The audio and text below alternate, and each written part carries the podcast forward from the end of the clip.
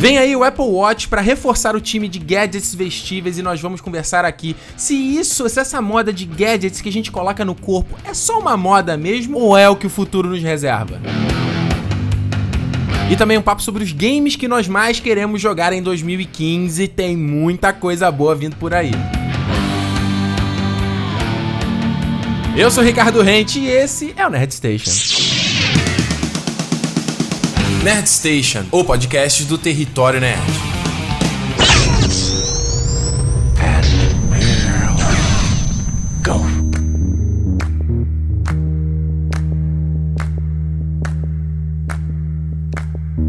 You gotta know I'm feeling love, made it go. Muito bem, começando o Nerd Station. Nesse bloco daqui nós vamos falar sobre o evento da Apple que aconteceu agora no dia 9 de março, onde ah, eles apresentaram o Apple Watch. Na verdade, já tinham apresentado no ano passado e dessa vez a ideia era apresentar um pouco mais do, do produto e dizer quando chega às lojas, falar de preço, falar aqueles detalhes técnicos, técnicos e tudo mais.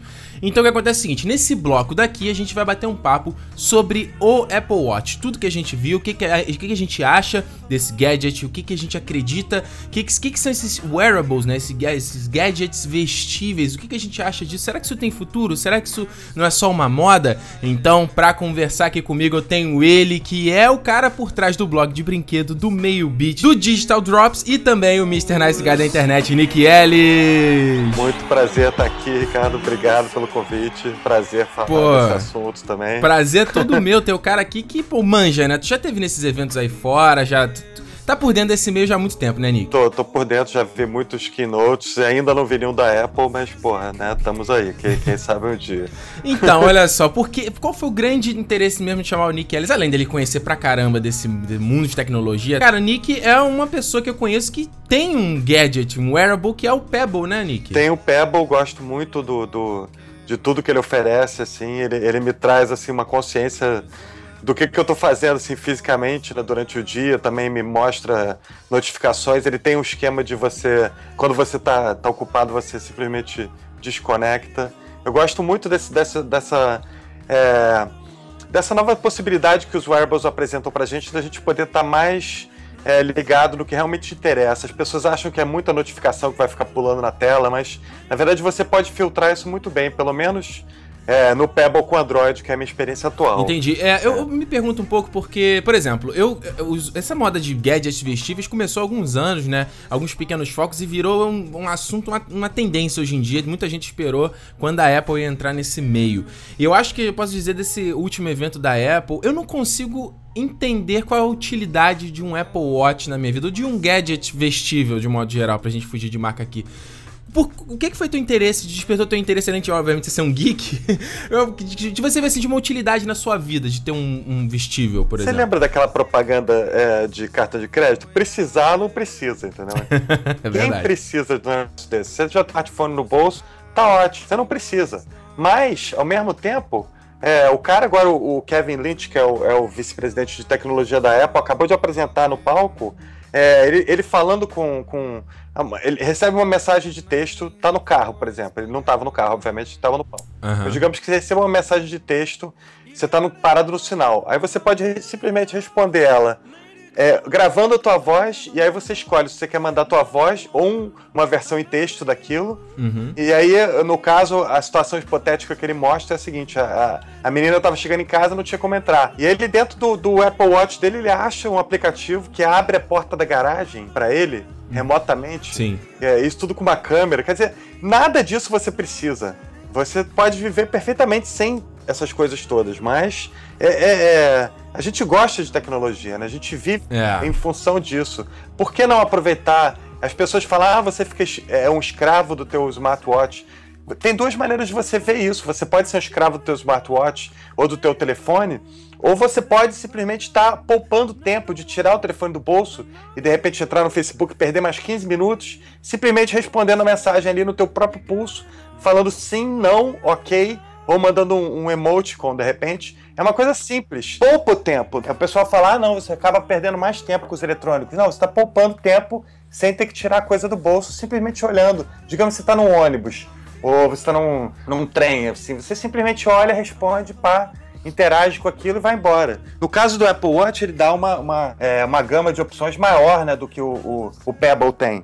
Mas há um custo, né? Qual é o custo? O custo, no caso do Apple Watch, é a duração da bateria, é, ele não é a prova d'água, pelo menos se ele fosse, eu acho que eles teriam. É, ele tem uma, pro, uma prova d'água mínima, assim, né? Nada muito drástico, né? Eu acho que ele é resistente, tipo, você pode lavar a mão com ele. O que é um relógio? Eu não sei, porque eu sou velho, né, cara? Então eu tenho outra visão sobre relógio de pulso, eu tô acostumado a usar. Sim. Eu acho, é, é, hoje em dia, a geração mais nova não tá acostumada a usar um relógio. Não. E, mas eu uso o relógio de pulso, porque, mas também não sou tão novinho assim, né? Mas é, eu, você... total, a galera nova não usa. A galera mais nova, a gente sabe que não usa, mas é, será que o Apple Watch vai ser legal o suficiente para motivar essa galera a usar? É porque são duas, é, são duas perguntas. Vai fazer sucesso? Não. Isso só o tempo vai dizer, né? Só o tempo vai dizer, né? É, eu posso te dizer agora que vai fazer sucesso. Agora, vai fazer sucesso com a galera mais nova? Aí só o tempo pode dizer. É, muito também para quem a Apple tá vendendo isso, né? Eles focaram muito na questão estética, né? Também do, do, do, do relógio e das combinações de pulseiras e tudo mais. Tantos anúncios que eles estão fazendo em revistas de moda, né? Muita pegada deles. É. Uh, e, e, até o que eles anunciaram, de que nem todos os Apple Watch vão estar, tá, pelo menos da edição, o, o Edition, né? Que é a edição de ouro, vai estar tá vendido só em, vai ser vendido só em algumas Apple Stores, não vão ser em todas. É, mas eu acho que é muito. É, é preciso o que você falou, da questão de tipo, será que é, é, utiliz, é, é útil ou não na minha vida, né? Só mais um, uma tranqueira que eu tenho que carregar. E se a gente pensar um tempo atrás, os smartphones também não eram úteis, né? Exatamente. Era uma tranqueira. É, ninguém precisava daquilo. Você tinha. É, você é fotógrafo, você tinha uma câmera na mochila, você não precisa ter uma câmera maravilhosa no telefone. Mas é. todo mundo usa e, e, e, foi revolucionário. Mudou, de certa forma, o mundo, porque hoje em dia as pessoas, todo mundo tem uma câmera boa realmente no bolso. Então, é, é, o relógio, eu acredito nisso. Eu acho que. Eu não sei se vai motivar a galera mais jovem a usar, mas eu achei que para quem tá acostumado, assim, pra é, galera mais velha, assim, vai ser muito revolucionário, porque ele te oferece assim, uma série de opções. E tem outra coisa também, Ricardo. O, os desenvolvedores vão pegar isso e vão correr com isso. É, isso é verdade. Aí... É, a coisa vai tomar forma com eles, né? Pois é, no caso do Pebble, o lado mais interessante do Pebble é a grande comunidade que eles fizeram de pessoas criando aplicativos e, e watch faces. Né? Isso. Né? Boa, é isso que eu queria saber também, porque o Pebble, eu conheço muito pouco sobre ele. Eu sei que ele foi uma coisa financiada pelo Kickstarter, né? E a, é uma coisa meio colaborativa, né? A construção do Pebble. Tô enganado? Não, é, é bem por aí. Eles começaram no, pelo Kickstarter, fizeram uma campanha de muito sucesso.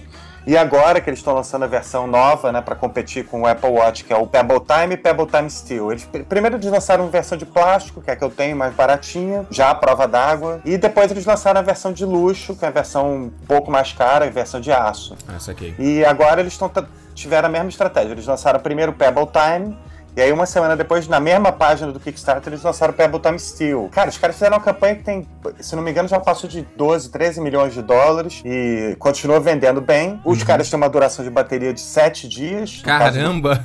Pois é, é, a tela é colorida, é, é e-ink, mas é colorida. Agora, pô, são produtos totalmente diferentes. Eu acho que tanto o Apple Watch quanto o Pebble, eu acho que os dois têm mercado, assim. Você acha que eles não competem diretamente um com o outro? Competem, claro que competem. Mas ah, tá. o, o, a grande vantagem do Pebble É que ele fala com o Android e com o iOS, né? Ele, o Apple Watch é para para quem tem iPhone. Os smartwatches da Samsung, da Sony são para quem tem Android. O, o Pebble, ele é, ele é, totalmente open source, ele funciona nos dois. É, mas eu li, eu li recentemente que a, o Google ia liberar agora um pacote aí, um tipo um SDK pra galera poder comunicar os, os, os os relógios da Samsung com o iOS ou eu tô enganado? Tô maluco? Eu li uma coisa Não, sobre isso. É, a gente tá esperando, né? Eu, eu, eu sou daqueles que prefiro ver para crer. Tô esperando para ver qual é. Acho que não vai rolar. Por enquanto, os da Samsung são compatíveis só com alguns Galaxies. Uhum.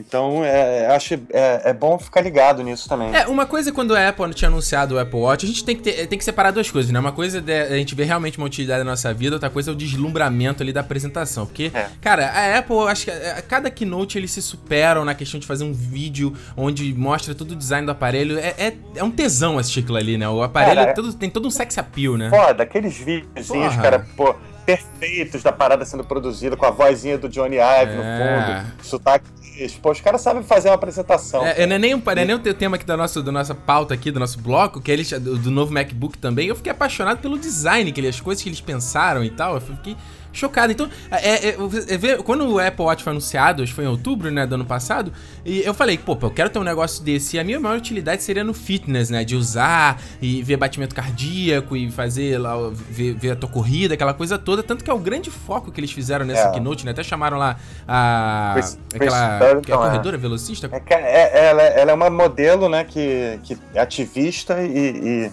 e também atleta, né? É. Maratonista. Pô, muito maneiro. E é, pô, uma mulher linda no palco, né, da Apple. Parabéns pro Tim Cook, cara. tá achando ter... uma boa. Primeira vez que eu vi uma, uma, gata no palco da Apple na minha vida. e olha que eu acompanho, porra, Keynotes desde 1984. Caraca, cara. que isso, Nick? Aí, pô, olha na é, fetalina aí, cara. É, cara, desde... É, era moleque, né, mas eu, eu vi desde o lançamento do, do primeiro Mac, tem no YouTube o vídeo do Steve Jobs de gravata borboleta. Tem no YouTube tudo isso, Ricardo. Pô, você pode dar uma olhada. É, isso é arqueologia. Eu já vi, digital. é. Não, é foda. Eu, eu, eu, sou muito. Eu gosto muito da. Eu gosto, cara. Eu sempre fui muito mais fã da, do Steve Jobs do que da Apple, né? Tanto que desde depois do falecimento dele eu acompanho com um pouco mais. Antigamente eu pirava um pouco mais. O Tim Cook tem é, melhorado. É... Ele tem melhorado como apresentador. Mas o Steve Jobs era outra parada, né? Porque ele sabia vender esse negócio, né? Era, é, a empresa era dele, né? A Apple era, era o DNA do Steve Jobs. E ele escolheu as pessoas certas para deixar para quando ele morresse a Apple continuar muito mais foda. Então, tipo, ele deixou as sementinhas lá. As sementes são o Tim Cook, cara, que é um cara, pô, prático, assim, que fez o, a Apple funcionar realmente aqui por trás das lojas. E, pô, e criativamente ele botou a, a faca e o queijo na mão do Johnny Ive. Falou, cara, você é o gênio aqui, você que resolve Tipo assim, é, bate, escanteio, co é, corre pra área, cabeceia e faz o gol. é, então, é, mas eu... E aí ele passa a ser responsável pelo software também. Então acho que eles estão num caminho, assim, tipo, Yellow Brick Road, cara. É, mas eu acho que o Steve Jobs, ele tinha um talento que essa galera nova não tem, que é, o é criar o desirability, né? O campo de distorção da realidade, é fazer você caraca, eu preciso disso é, imediatamente. Eu acho que dessas duas apresentações não ficou essa impressão. Eu, por, por exemplo, eu falei, cara, não, não dá assim, tipo, vamos esperar alguma coisa mais bombante, bombástica sair aí mais à frente, porque essa apresentação só mostrou mais aplicativos, é, coisas que a gente já tinha visto antes, mostrou mais uns aplicativos que eu não consigo ver certas utilidades no dia a dia, como por exemplo, Instagram no Apple Watch. Sério, quem, quem quer ficar vendo fotinho naquela tela pequenininha? Eu não, eu não entendi essa, algumas utilidades dessas, sabe? É, é, é isso aí realmente é, é, é, usar a parada da maneira errada. É o que eu te falei, você tem que usar o negócio ao seu, a seu favor não contra. Então, é, por exemplo, eles têm todo esse, essa, esse conceito do glance, que é você não, não perder mais de dois segundos olhando para lá. Você só olha, vê o que você quer e olha e volta para o mundo real, entendeu? Uhum. Então, nesse sentido, acho que pode ser legal, porque ele pode até te levar a usar menos o teu iPhone, ou o teu Mac, o teu iPad. É porque acontece então, muitas vezes, né? De você vai. Você às vezes, tipo, pera aí, eu tenho que olhar, sei lá, já acontece comigo, eu tenho que botar o, o despertador para tocar. Aí eu vou ver qualquer outra coisa, tem uma notificação no WhatsApp, tem qualquer coisa, e eu esqueço de botar o bagulho pra te despertar. Exatamente. É. Você, você acaba sendo enganado, né, pelo negócio. Exato. Agora, assim, é, me diz, a tua escolha, como é, por que, que você escolheu o Pebble ao invés de, sei lá, um Galaxy Gear ou, ou o Moto 360? O que, que te fez escolher o Pebble e o que, que tu acha que, alguma vantagem que tu viu na tua vida, assim, no teu dia a dia? Me conta aí, Nick. Então, eu escolhi o Pebble por dois motivos. Ele é a prova d'água, tá? Número um. Ele tem várias coisas que me ajudam no dia a dia, tipo, ele me mostra notificações, assim, de e-mails importantes que eu recebi. Uhum. Tô dirigindo, obviamente na hora que eu paro no sinal, eu posso receber uma mensagem de SMS sem ter que olhar pro telefone, coisa que eu não faço. Saquei. Costumo não fazer quando eu tô em movimento. Assim, essas coisas do dia a dia. Se ele mudou minha vida, assim, é uma coisa revolucionária? Não, não é. Uhum. Mas ele, ele, me dá é, instrumentos para que eu possa mudar minha vida. Então, por exemplo, eu tenho o Misfits instalado no meu pedal. Uhum. Ele me fala exatamente quantos passos eu dei naquele dia. E ele me mostra se eu tô abaixo da minha meta ou, ou longe. Ele também monitora o sono. É uma coisa que o Apple Watch não vai fazer, né? né, nego? Muita gente reclamou disso, né? Que ele, você não vai poder usar ele pra dormir monitorar sono por causa da bateria, né? Já é um ponto fraco, né? É, já é um problema, né? Já é um problema. Não tem nada revolucionário, entendeu? Ah, você poder falar no telefone de, no, no pulso. Isso você já podia com o Samsung Galaxy. É, os Power Rangers podiam é. também lá nos anos 90, né? Power Rangers também podiam. O Dick Tracy podia. nos anos 30, sei lá. É. É legal. É, você vai usar esse público só se você for completamente louco, né? é. né? Vamos falar a verdade. Até porque o preço dele eu achei bem salgado, hein, Nick? Isso é uma coisa também que foi um balde de água fria, cara, porque se a gente for pegar aqui, olha só, o Apple Watch Sport, que é o mais basicão, que vai de. É, ele, tem, ele é feito de alumínio, aliás, o vídeo dele está apresentando o material que é feito é o Apple Watch Sport. A minha dúvida em relação ao Apple Watch, que eu mesmo vou responder se você me permitir, Isso, vai lá. é a seguinte: para que você precisa de algo mais do que o Apple Watch Sport, que é feito de alumínio, uma, uma liga de alumínio exclusiva lá que os caras desenvolveram, ultra forte, ultra resistente. resistente é. Pra quê? Você não precisa, mas, pô, é o mercado de luxo. Você vai estar tá de olho. A Apple está querendo entrar nesse mercado faz tempo. Uhum. Eles não iam lançar um iPhone de ouro. Talvez agora até eles lancem, mas porque agora eles têm a liga de ouro lá especial. Eu, particularmente, não vejo sentido em ter algo mais do que o Sport. Eu acho que ele é perfeito. Por dentro, eles são absolutamente idênticos. É. Não é que um tem um hardware melhor, não tem. Eles são iguais. É, o, o Apple Watch básico, né? É, é melhor, eu te falo básico, sendo que o básico, na verdade, é o Sport. O Apple Watch tradicional, digamos, que ele tem aço escovado, vai muito questão de. É mais de estética mesmo, né, Nico? É, vai de estética. Aí você tem três modelos. Um, um, de alumínio, né? Que é esse que eu, que eu acho que eu, se eu tivesse um é o que eu queria comprar, mas eu ainda Eu acho, também teria. Ainda acho meio caro, mas. É, não, ele começa, ele vai a partir de 349 dólares até 399. Essa variação vai pelo tamanho, que é uma coisa que eles. Do eu, tamanho. Eu, eu não lembro deles terem falado na apresentação, que é o para pulsos menores e outro tamanho, que acho que é 48 milímetros. Não tem os valores aqui, gente. É. É um pro pulso menor e outro pulso maiorzinho. É, pra, pra pulso, digamos assim, de, de mulher e pulso de homem, obviamente que mistura tudo, porque todo mundo tem pessoas de todos os tamanhos. É, Exato. Mas o, a questão é só o preço. Então é sempre 50 dólares a mais um modelo maior. Isso aí variando de todas os, as linhas.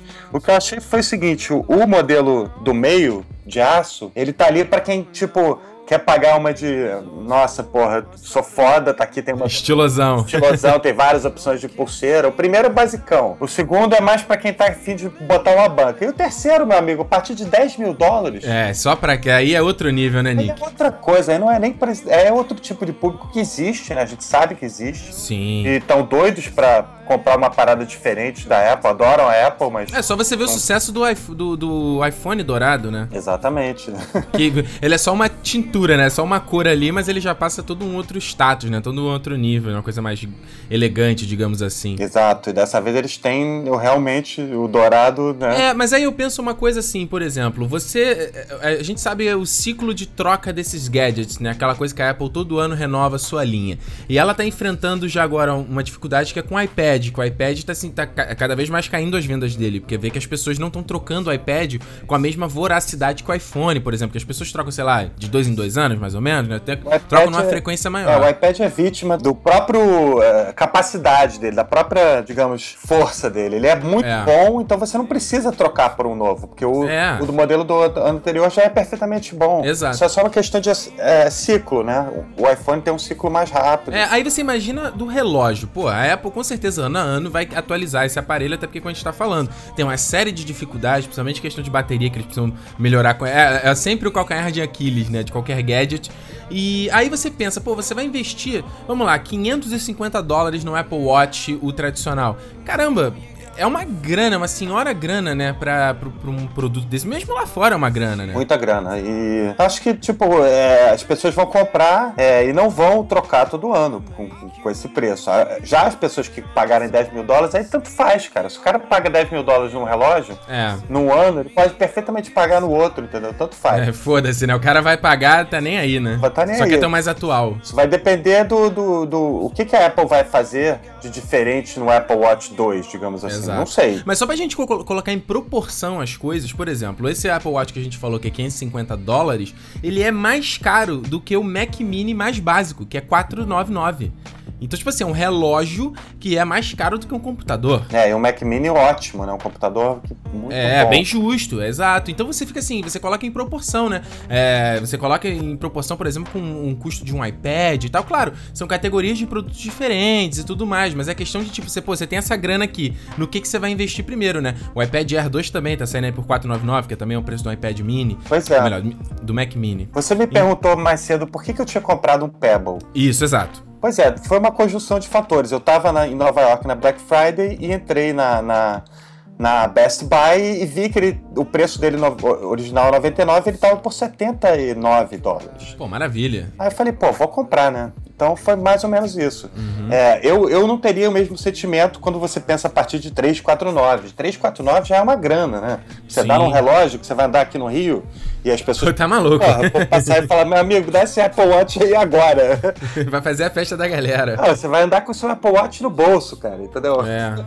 é ser, verdade. Vamos ser sinceros. Então é, é isso, cara. É meio caro, é. né? É, eu, eu acho que o Apple Watch ele enfrenta um pouco agora, um pouco do que o Steve Jobs enfrentou quando apresentou o iPad em 2010, né? Que era aquela coisa tipo assim, pra que que eu preciso disso, né? Pra que que eu vou usar isso no meu dia a dia? Eu mesmo, na época, falei, caraca, eu, eu nunca vou ter um iPad, eu não vejo qualquer utilidade nesse negócio. E eu já tô no meu segundo iPad.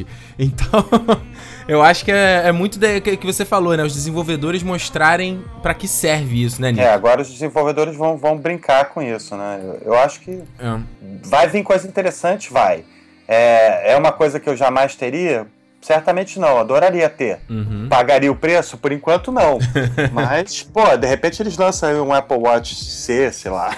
Deus me livre, imagina isso. É, eu, eu, você falou do cenário brasileiro, é uma coisa que eu fiquei na impressão também nas duas apresentações. Assim, eles mostram muitos features bacanas e que eu falo assim, cara, eu não conseguiria, eu não, eu não usaria isso na, na, minha, aqui no Brasil, sabe? Porque eu não tenho um sistema de, de aquecedor em casa, porque é outra realidade, ou porque o carro que vende aqui não tem a coisa lá de, de desbloquear desbloquear, de você saber onde é que tem tá o carro, né? Que eles mostraram. Uhum. Muitas das coisas que eles mostraram, questão do, de hotel, Apple Pay, é, questão de você passar no aeroporto com seu ticket do, do embarque no, no relógio. Achei incrível, mas será que os aeroportos brasileiros vão, ah, vão usar esse negócio? É, e é, essa especificamente dos aeroportos, sim, porque se o cara já faz no, no smartphone, não tem por que ele fazer no, não fazer no relógio. Uhum. Se ele já tem o scanner capaz de pegar no smartphone, como tem aqui no, Não em todos os aeroportos, mas aqui no Rio, por exemplo, já tem nos principais, acho que isso sim, mas, pô, é, é o que você falou, tem que ir além, né? E é, vários recursos você só vai usar quando você estiver uhum. viajando mesmo. É, eu acho que, é, enfim, é, é, essa é uma categoria de produtos ainda que eu acho que.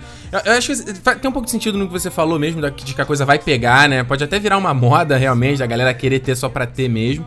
Mas por enquanto, principalmente do Apple Watch, que era uma. A, a, as pessoas sempre viram a Apple muito com aquela empresa inovadora que vai revolucionar tudo. E a gente tá vendo nesse quesito de vestíveis, né?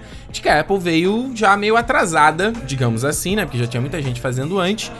E até o que eles apresentaram do Apple Watch agora, sinceramente me pareceu perfumaria, entendeu? Me pareceu um design super bonito, é, features interessantes, tipo de você mandar desenho e tal.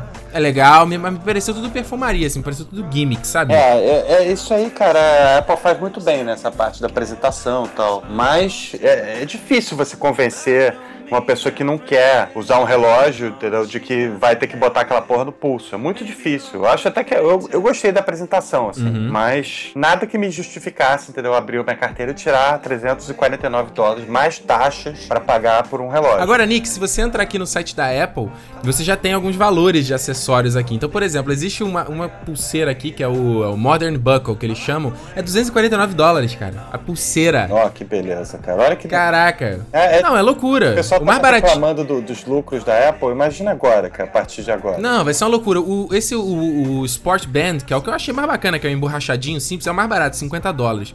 E aí você chega no Link Bracelet, que é tipo mais. É um relógio meio tradicional, tradicional parece quase um Rolex. Cara, 449 dólares, meu amigo. Só a pulseira. Olha só, cara. É, realmente não é mole, né? Eu só quero ver o preço no Brasil, cara. Principalmente esse de ouro. Que se você pegar o Mac Pro, que tem 3 mil lá fora, e aquele custa quase 50 mil reais você imagina o relógio de 10 mil reais. Enfim, vai ser uma loucura, né, Nick? Vai ser, cara. Céu de... Então, por enquanto, você fica, com, você fica com Pebble mesmo, né? Por enquanto, eu fico. Eu tô pensando em pegar esse Pebble Time. Agora, o, o Apple Watch ainda não me encantou, não. Principalmente pelo preço. tá certo. Então é isso, gente. Olha só, eu quero que você deixe, deixe aqui nos comentários deste podcast. Ou me manda por e-mail também, pode ser, no territorionerd.gmail.com. O que, que você acha, não só sobre o Apple Watch, mas sobre esses gadgets vestíveis, sobre esses gadgets que você vai usar no seu corpo, seja o relógio ou como Google Glass também, que meio que não emplacou, né? Morreu ali na praia. Então, é, é uma nova categoria de gadgets que a gente vai ver até daqui no futuro, de repente, os gadgets que a gente vai implantar na pele, né? Isso aí vai, imagina só, ficção científica pra caramba. Então, deixa aqui nos comentários, eu quero muito saber a sua opinião. E Nick, onde a, onde a galera pode te encontrar nessa internet, meu Deus? É, Facebook, Twitter, todo mais, barra Nick Ellis, e nos meus blogs, Digital Drops, Meio Beat e blog de brinquedo. Todos os links estão aqui na descrição. Certo, Nick? Valeu pela tua presença aqui no Nerd Station, cara. Valeu demais, cara. Pode me chamar sempre, estamos aí. A gente volta já já, vira o bloco. I like the way you work it, no diggity, I gotta bag it up.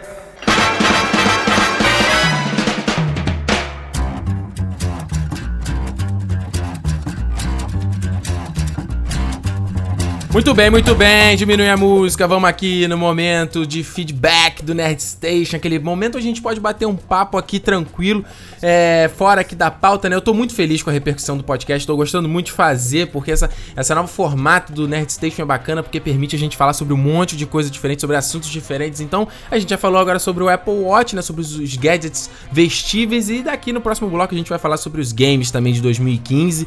Depois daqui do feedback, é claro. Então, fica aqui, cara cara, o meu pedido para você é que você mande as suas opiniões sobre o Nerd Station, me diga o que você tá achando. Você pode fazer isso através das redes sociais, lá no, no twitter.com/barra território nerd, ou no facebook.com/barra território nerd, ou no instagram.com/barra território nerd. Você pode mandar, falar tudo que você tá achando. Eu sempre separo todos, todas as mensagens de vocês, ou também no e-mail territorionerd@gmail.com. Porque se você não me disser o que, que tá funcionando e o que, que não está, não tem como saber para eu poder melhorar, né? E eu, eu quero que o Nerd Station continue aqui. Eu quero que, que esse podcast vá para frente, porque eu acho que é um formato de conteúdo muito interessante e diferente também do canal no YouTube, né? Investindo aqui em outras frentes, certo? Então, aliás, falando no canal, se você não conhece o canal Território Nerd também, no youtube.com/barra Território Nerd, tem lá o meu programa, Cala Boca Ricardo, quinzenalmente às sextas-feiras, falando sobre algum fato interessante sobre a cultura pop. Também tem vídeos durante a semana, né? Vlogs e gameplays e tal, vídeos mais avulsos. Mas o Cala Boca Ricardo é certo de estar lá quinzenalmente todas às sextas-feiras, certo? E lembrando a você que você pode se tornar um patrocinador do Território Nerd, cara, porque a gente sabe que manter um projeto no ar sem entrar uma grana ali para que pague as contas é muito difícil. O Território Nerd ainda é muito pequeno, então não tem como, não tem anunciante, é difícil. O anunciante não, não quer anunciar aqui porque ainda a quantidade de views ainda não é tão relevante, a quantidade de inscritos não é tão relevante. Então o trabalho tem que ser feito para que isso gere, né, uma, uma audiência relevante para que o anunciante queira, né, botar tua marca aqui no produto. É, vai ser muito feliz quando isso acontecer, porque aí é uma forma de tirar grana.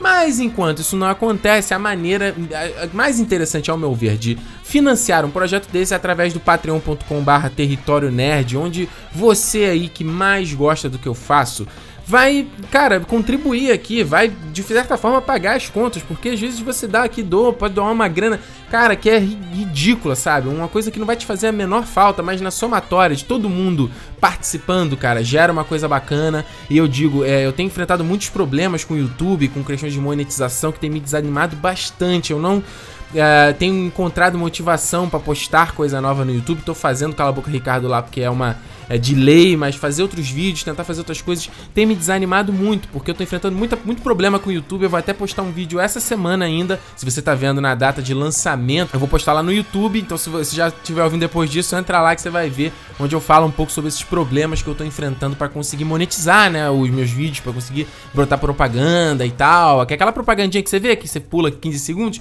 é aquilo ali que vem uma graninha para quem produz o conteúdo, entendeu? E eu tô tendo muito problema em relação a isso com o YouTube, a ferramenta do YouTube tá com bug, eu consegui provar isso, e o YouTube caga e anda, já entrei em contato com eles, e os caras não estão nem aí pro meu problema, então eu tô tentando fazer minha parte aqui, galera, e se você puder é, contribuir, quiser patrocinar, quiser se tornar um protetor do território, é só você ir lá no patreon.com barra Território Nerd, pra você entrar nesse grupo seleto de fãs aqui que estão comigo é, lutando pelo Território Nerd, vai fazer parte lá do nosso grupo no Facebook, o Covil dos Protetores, lá onde a gente, onde eu posto é, coisas exclusivas do Território Nerd, posto conteúdo em primeira mão, posto os bastidores aqui, peço opinião sobre certas coisas, então é um canal direto de comunicação comigo, um canal direto de comunicação com o Território Nerd, e se você quiser fazer parte, se você puder fazer parte, e mais ainda, se você quiser batalhar pelo território nerd, é, você pode fazê-lo pelo patreon.com barra território nerd, certo? Eu sou muito agradecido a todos os protetores que estão aí comigo mês a mês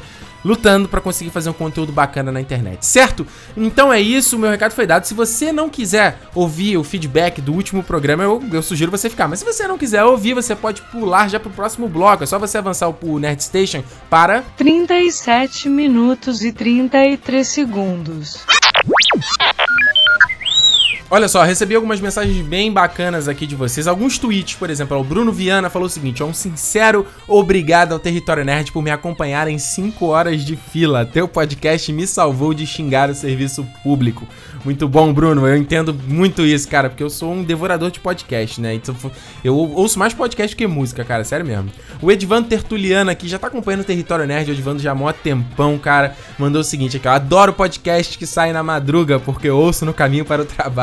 Isso mesmo, Edvando. É o último Nerd Station sai na madruga, porque como a gente, eu, eu, a gente gravou todo na segunda-feira, eu editei na segunda-feira, então foi uma batalha pra lançar o programa, certo?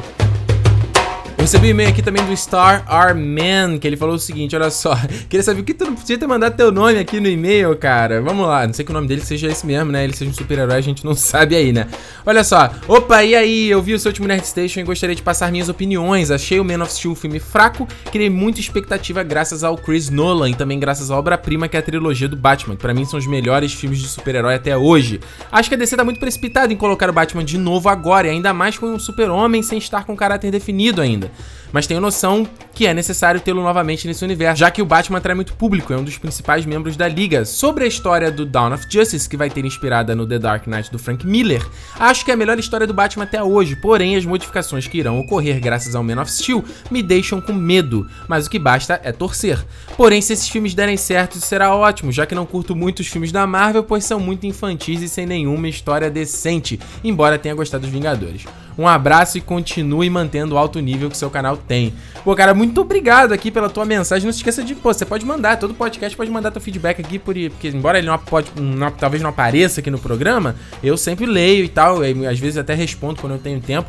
Agora, é, eu não sei quanto da HQ do Dark Knight do Frank Miller vai aparecer nesse filme, não, tá? Eu acho que eles vão se inspirar alguma coisa na questão do Batman mais velho, na porradaria dele com o Super-Homem, né? Que a gente até vazou lá naquele, na, numa filmagem que eles exibiram numa Comic Con aí. Então, assim, é, vai ter uma leve inspiração, mas a gente, a gente não deve ser. Não é nem o que você tá falando, mas não deve ser considerado que essa HQ, que esse filme do Batman vs Superman é uma adaptação dessa HQ. Eu tenho umas certas dúvidas, tá? Ah, então, até para juntar aqui com o, o, o, e-mail dele, eu recebi uma mensagem aqui do Jonathan. Ele mandou um e-mail meio longuinho aqui, mas eu acho que vale a pena o que ele falou. Que ele disse o seguinte: olha só. Olá, Ricardo, meu nome é Jonathan. É, galera, aliás, é até bom falar, manda também a idade e a cidade de onde vocês estão, porque é interessante para mim saber aqui a, a, de onde vocês estão ouvindo. É uma curiosidade que eu tenho. Então, manda seu nome, sua idade, a sua cidade, o que você faz da vida, que é, eu quero saber, tá? Ele falou o seguinte: olha só, então eu gostei pra caramba do podcast, mas eu tenho ressalvas sobre os comentários de vocês, até porque muito das suposições que fizeram já foram descartadas e outras confirmadas por sites como Variety e BeatGuest. Olha só, Jonathan, mais ou menos, cara, isso daí que esses sites colocam é especulação, às vezes já uma coisa tem fonte de lá dentro da produção, outros não tem. Então, cara, a gente tudo isso a gente tem que levar como especulação. Então não tem como dizer que o que a gente falou tá errado, entendeu? Porque a gente só vai saber mesmo quando o filme for pro ar, tá? Então olha só, ele diz o seguinte, ó. O Batman e Super-Homem começaria mostrando toda a repercussão de, da batalha em Metrópolis. A maior parte da população mundial veria o, o Super-Homem como um herói, enquanto o Batman e o Luthor o veriam como uma ameaça incontrolável. O Luthor vai se promover às custas disso, chegando à presidência e usando sua influência para jogar a população contra o Super-Homem. O Batman aparentemente está nativo há mais de 30 anos, entre parênteses, ele não se aposentou em momento algum, e vai testar o Homem de Aço para saber o que ele realmente pretende. Esse embate deles vai fazer com que o Homem de Aço amadureça e se torne o Superman que conhecemos digno de ser o líder da liga. Enquanto isso, Luthor começa uma pesquisa sobre a existência de outros seres superpoderosos, e nessa pesquisa se depara com a existência do Aquaman, Flash e Mulher Maravilha. Entre parênteses, são tão poucos registros que são tratados como lenda urbana. Ele também fará experiências com a tecnologia kryptoniana, criando com base em engenharia genética do Zod com um terráqueo, uma criatura híbrida que será o grande vilão, entre muitas aspas, do filme, e o casador da reunião da Liga. Tem muita gente falando que talvez seja o Brainiac, né, o vilão desse filme. Eu, eu conheço muito pouco das HQs da DC, então não tem nem como eu especular aqui. Olha só, continuando o e-mail dele.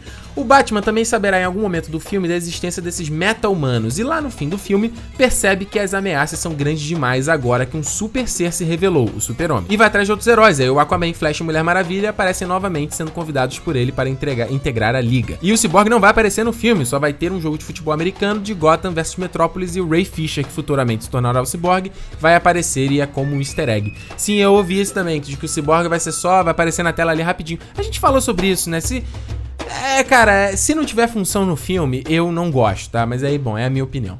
Aí, continuando aqui, ó. Esse filme vai ter ligação direta com o Esquadrão Suicida. Já saíram várias coisas sobre o roteiro, mas não quero deixar esse meio maior ainda. Que, por sua vez, vai mostrar que o governo já sabia desses seres e os controla numa prisão especial. Daí o motivo de não sabermos sobre os vilões superpoderosos. O governo os esconde enquanto os heróis tentam ser anônimos. Enfim, tudo que eu disse são informações vazadas, mas de sites conceituados e que sempre acertam. O que quero dizer é que demonstram muito desconhecimento do que está acontecendo no universo DC, e isso foi incômodo, já que dá a impressão de que a Warner está fazendo as coisas de qualquer jeito, e estamos vendo que não, que estão tomando cuidado para não repetirem de novo os erros de Lanterna Verde Man of Steel. Um abraço e digo para você que sou fã do seu trabalho e vou contribuir para ele de todas as formas que puder.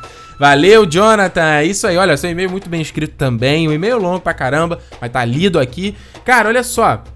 Só, como eu te falei, é, eu, eu não acho que a gente demonstrou desconhecimento, assim, cara. A gente falou o, o que tá aí, entendeu? A gente não pode fazer, como eu também comentei no Nerd Station, de tipo, ficar deslumbrado com as coisas que foram anunciadas e tudo mais, porque a gente. Isso é só anúncio, cara. Tem um monte de estúdio que anuncia um monte de filme que nunca vai pra frente. Então, a, a minha postura que eu tenho é: não tem filme, eu não vi o filme, pra mim, cara, é, eu só posso. Eu só vou analisar o que, que eles lançaram. Então, eles lançaram Man of Steel, certo? Man of Steel é o que conta para essa esse universo DC no cinema, né? O, a trilogia Dark Knight do Nolan não conta ela é com uma coisa fechada à parte. Então, pô, o Man of Steel a gente teve um filme que a gente analisou no podcast, teve um monte de problema, não teve? Então, é, é isso que a gente tá analisando, é a partir disso que a gente tá analisando.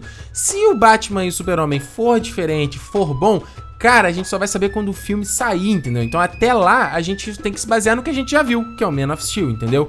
E é o que, é o que você falou e que eu também já falei. Tudo isso aí, essas coisas são rumores, são especulações. A gente só tem como saber quando o filme realmente for lançado, tá? Então eu te agradeço muito pela tua mensagem, muito bacana. E só para complementar aqui, eu recebi também um comentário lá no SoundCloud do Fatal Error Cast que ele falou o seguinte, ó, cara, vocês têm que parar de falar merda, vocês nem conhecem a proposta da DC. O Ricardo se acha o dono da razão. Eu acho que o universo da DC vai ser tão bom quanto o da Marvel. Olha só, cara, eu não me acho dono da razão, não, cara. Mas você tá falando que o universo da DC vai ser tão bom? É o que você acha, entendeu? Não quer dizer que é o que a gente acha. A gente falou merda só porque a gente não falou a mesma opinião que a sua? Só porque a gente tem uma opinião diferente da sua? calma lá, né? Tipo, as pessoas podem falar coisas contundentes mesmo sendo diferentes do que, que a gente acredita. Então, assim, tem gente, ah, não, porra, a Marvel faz filme merda. Bom, meu querido, é pra sua opinião. Não dá para dizer que os filmes dela são, são bem avaliados, estão fazendo grana pra caramba e a Marvel tá na frente. Isso aí são fatos, não é achismo, é fato. E o que tem na DC? Ah, o DC tá fazendo um trabalho bom.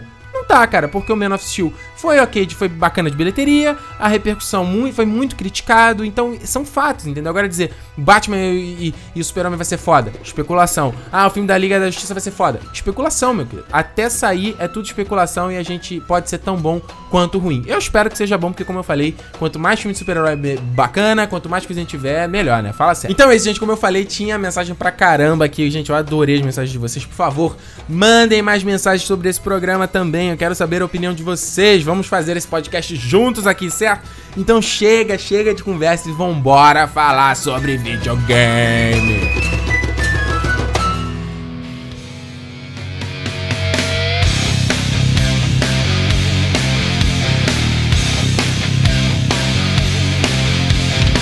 Muito bem, dando sequência ao Nerd Station, eu tô aqui com meu camarada Guilherme Costa. Hello. Isso porque nós vamos falar sobre os games que a gente mais está ansioso para jogar em 2015. E aí você pode pensar, porra, mas peraí, você tá fazendo uma lista dos mais ansiosos agora em março.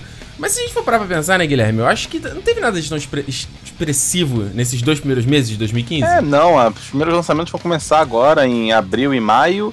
E tem jogos que a gente tá esperando desde 2014, então acho que vale a pena sim. que, qual é? Diz aí um que tu tá esperando desde 2014 pra jogar. É, o Batman tava. Não era nem previsto, mas estavam com a suspeita de que ele poderia sair agora no final de 2014, uhum. talvez no início de 2015, mas agora deve ser realmente em novembro. Não acho que vai ser. Não, novembro cedo, não. não. Fechou junho, cara. Marcou a data de junho. Ah. Arcan Arcanite. Mas eu acho até que foi uma boa, porque se você pegar, eles lançaram o Origins em 2013, aí pô, lança já o Arcanite em 2014. Acho que é queimar muito cartucho, né? Mas o problema é que uh, o, grande, o grande lance é que esse voltou a ser um jogo da Rocksteady, né? Isso. Que o O Arkham Origins, que inclusive eu achei muito fraco, ele não era. Ele, ele é meio que. Eu não lembro qual é a empresa que faz, mas. O One, é, Warner Bros. Montreal. É, eu acho que ele só. A, a Rocksteady só deu suporte, assim, não é quem assina embaixo, sabe? Você vê que a qualidade do jogo caiu um pouquinho, então. É. Eu não pra tirar o gosto ruim, acho que não teria problema de ser 2014. É, não. é eu, até, que, até que eu gostei do Arkham Origins, cara, mas eu entendo que ele é um jogo mais fraco em relação aos anteriores. Vai, a minha suspeita é que de repente é, eles, a, a Rocksteady deve ter pedido um pouquinho mais de tempo pra fazer o Arkham Knight, e aí a Warner, não, a gente tem que lançar mais um jogo, cara, vamos acelerar esse negócio aí. E por isso que passou pra Warner Bros. Montreal pra ver se eles têm um tempo aí de bota, fazer um Arkham Knight. Bota esses caras aí pra treinar em cima do, do Batman, é. aí vê se funciona. Só pra tapar um buraco. É. Até porque o jogo, cara, do que a gente já viu até agora, eu tô com muita expectativa. Acho que até mais que tu, né? Não ah, tá tanta expectativa assim. É, é, eu xoxei muito depois do, do Arkham City, sabe? Eu achei que não casou bem você querer botar um universo inteiro. Só que pelo menos agora parece que o Arkham Knight é na cidade toda, mas não é todo mundo bandido, né? Vão ter civis espalhados por aí. Então realmente é uma cidade mega violenta. Não é um presídio cidade como quiseram botar no Arkham City. Para mim ficou bem furado. É, mesmo. Fora é. o roteiro do, do, do Arkham City, que Achei muito ruim. É, é, muito ruim aquele roteiro. É, e, e olha que eu lembro que na época eu, até tu gostou mais do que eu também. Eu sempre reclamei muito da confusão. Você não, eu não conseguia focar numa missão do jogo, né? Porque era tanta coisa acontecendo ao mesmo tempo e era, uma, era meio um caos, assim. Tomara que eles corrijam isso nesse jogo. Mas do que tá aparecendo até agora, pô, desde o. Cara, o primeiro teaser que saiu do Arkham Knight, meu Deus, que é incrível, cara. A narração em off do do. É Thomas Wayne, que é o pai do Bruce Wayne? É, Thomas Wayne. Tu não chegou a ver esse, esse teaser, não, né? Eu não tô acompanhando quase nada do jogo, tô esperando ser gratamente surpreendido por ele. É, o que, cara. É um teaser muito bacana, vai ter um link no post, que aí é só o Thomas Wayne, é, tipo, lendo o testamento dele, entendeu? E aí fazendo uma analogia com a vida do Batman, tipo, ah, não gaste sua grana com roupas chiques e carros super modernos, aí foca no, na, no Batsuit e na, no Batmóvel e tal, bem legal, assim. Please, be strong.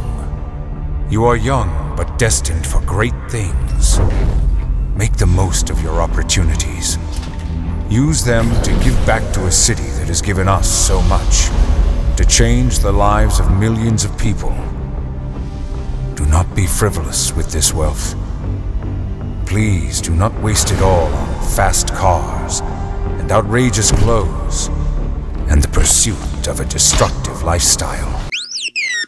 Eu não sei muito porque se a gente pegar do, Barca, do Arkham City, né, aquele final polêmico aí, quem não jogou não sabe, mas Coringa morre. Se eles trouxerem o Coringa nesse Arkham Knight aqui, hum, não sei não. É, cara, eu não sei, porque o Coringa já morreu algumas vezes nos quadrinhos, morreu no jogo. Eu não sei se esse jogo é exatamente depois do. Ele, ele é depois dos eventos do Arkham City, né? Ele não. Isso. Não vai negar isso, não. Eu não sei, cara. Vai fazer o quê? Vai botar a Arlequina como a porra louca da história para substituir o Coringa? Que uma história do Batman tem que ter um, um, um Coringa em algum momento, sabe? É, então, a princípio. Se não tiver, fica fraco. A princípio, o vilão vai ser aí o, o Espantalho e também esse Arcanite aí que a gente não sabe quem é, né? Então. É. Fica aí o grande mistério. É o, é o Israel, né? Exato. Mas, cara, eu espero pelo menos, assim, até saindo um pouco do, do Batman, eu espero um jogo que realmente aproveite muito da, dos consoles da nova geração, né? Porque tá começando ainda a gente ver, né, esses jogos que estão usando, tipo o Shadow of Mordor, que usou a inteligência artificial de um jeito bacana, né? Ou até um, jogos com uma, uma, qualidade gráfica, assim, puxando mais o videogame, como o, até um jogo que a gente vai falar depois, que é o Uncharted está prometendo, como o The Order agora no PS4, apesar de ser um jogo meio cheio de ressalvas, ele é realmente bonito, ele tem um, um visual assim é, é, que chama atenção, ele, ele uhum. salta aos olhos realmente, né? Mas eu acho que muitos dos jogos que a gente está vendo agora ainda foram pensados e planejados no PS3, e aí no meio do caminho o PS4 foi lançado, então adapta daqui, vê se funciona tal coisa dali, usa tal engine, vê se melhora tal. Então tá cedo ainda, pô, segundo ano praticamente dos, dos consoles aí sendo no ciclo de vida. Uhum. Eu não sei se vai ser aquele esplendor todo, mas se, por exemplo, o GTA V, né, que foi um, um, um remake da, da, versão anterior, da é. geração anterior, já foi realmente uma coisa é, espantosa, eu acho que quanto mais o pessoal treinar, melhor vai ficar os jogos. Né? É, e não, mas acho que não só gráfico, né? A gente até já conversou isso de uma outra vez. Não, não, não só questão de gráfico, é a questão da mecânica do jogo também, deles poderem explorar umas, uma, umas formas diferentes de interação com o jogo, né? Que a gente Ah, é, como eu citei mesmo, a questão do Shadow of Mordor, de você ter a inteligência dos, dos vilões aprenderem a cada coisa que você faz e irem crescendo, o jogo ser meio vivo, uhum. digamos uhum, assim, uhum. né? Ele deixa de ser aquele script mecanizado, ele passa a ser alguma coisa que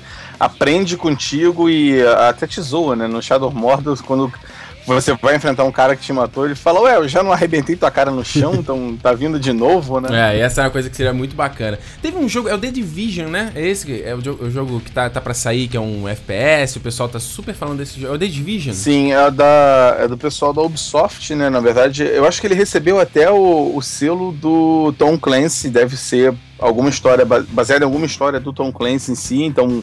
É. Guerra, tecnologia e sei lá mais o que. Esse é um jogo que, assim, ele tá muito por baixo no, no meu radar, porque é uma informação que a gente recebeu há. É. é três atrás, estão é. anos passados desde que esse negócio uh, anunciou.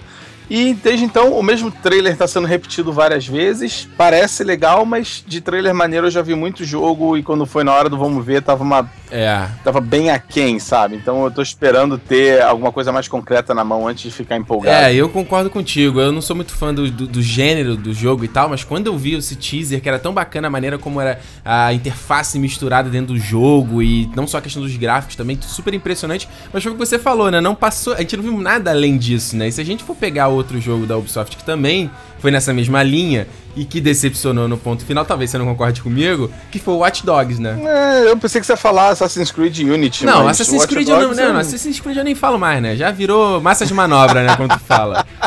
Essa bosta, cara. Eu não entendo. Quem dá, quem dá dinheiro pra, pra, é, pro Assassin's Creed, cara, na boa, pelo amor de Deus, não, não fala comigo. Peraí que eu vou desconectar então aqui.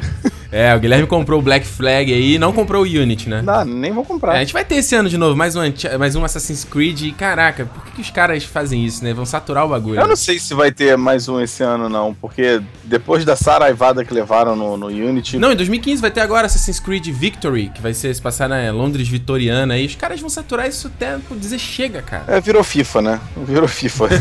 é, virou FIFA, virou Call of Duty. Aliás, falando de, de jogos saturados, tem um, um jogo esse ano que, que foi recém-anunciado e eu tô ansioso que vai ser o Rock Band 4, né? Não Nossa. só Rock Band, tá, tá, tá com rumor também do Guitar Hero voltar, que era a minha franquia favorita além do Rock Band.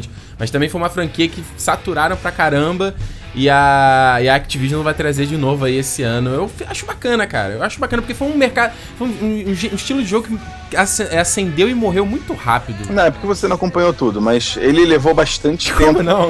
Sério, você não acompanhou. Você não jogou Guitar Hero no PS2, que foi quando eles nasceram e começaram a fazer sucesso. Você tá maluco, cara? Eu, come... eu joguei o Guitar Hero 1 no PS2. Um, dois, três. E... Joguei todos. Quando você teve PS2 mesmo? Não, eu não tive, mas não quer dizer que eu não joguei. Tá, mas é, deixa eu botar assim: o PS2 nasceu lá em 2001, 2002. Nós estamos em 2015. Ah. Você vem me falar que o tempo é curto? Não, mas peraí. Não, você tá falando 2000. Do, do, do, peraí, você tá falando do PS2, eu tô falando do Guitar Hero. Eu tô falando do Guitar Hero no PS2, foi quando ele nasceu. Não, sim, mas o Guitar Hero não, come... não foi lançado em 2001. Não, foi lançado em 2004, 2005. 10 anos, cara. É, mas, mas se você parar o último, o último Guitar Hero, que foi o. É...